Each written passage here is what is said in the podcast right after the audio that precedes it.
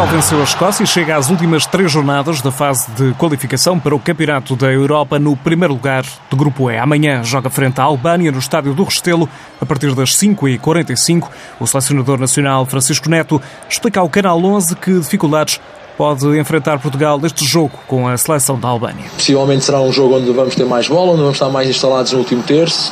Uh, tivemos ainda agora há pouco tempo a experiência do Chipre, que não foi fácil uh, conseguirmos os nossos objetivos, principalmente conseguir uh, fazer golo, e não podemos entrar em ansiedade, temos que estar tranquilos. A, a Albânia tem crescido, ainda hoje ganhou 4-0 ao Chipre é uma equipa que também tem crescido eh, e nós temos de estar muito, muito concentrados, não nos podemos deixar iludir e deixar levar por este, por este resultado de hoje, porque eh, às vezes esta equipa até tem mais dificuldades nesse tipo de jogos do que, do que nestes. Portugal chega a este encontro no primeiro lugar do grupo com os mesmos pontos da Finlândia, depois de vencer a Escócia na sexta-feira por uma bola Um resultado importante, sublinha Francisco Neto. Nós temos é que nos preocupar com, com, com os nossos pontos. Claro que, que este passo é importante, mas temos já jogo terça-feira com a Albânia e de nada valerá este resultado se nós não conseguimos também ser competentes com a Albânia e ganharmos o, o jogo. E é para isso que, que eu disse às jogadoras que amanhã até à hora do treino íamos celebrar e, e à hora do treino acabou este jogo e vamos estar focados naquilo que será a Albânia.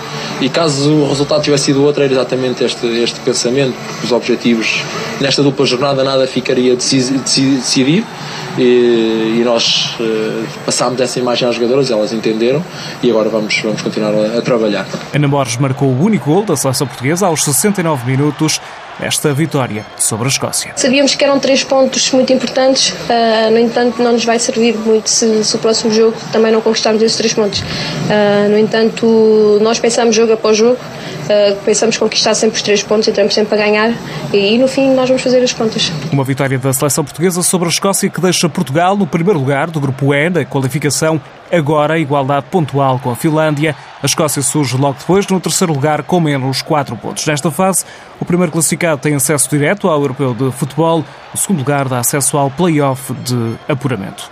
Portugal joga com a Albânia amanhã às 5h45 no Restelo. Duas horas mais tarde, jogam na Escócia, Escócia e Finlândia. Em fevereiro, as jornadas decisivas desta fase de qualificação. Portugal visita a Finlândia e também a Escócia nas últimas duas jornadas da qualificação.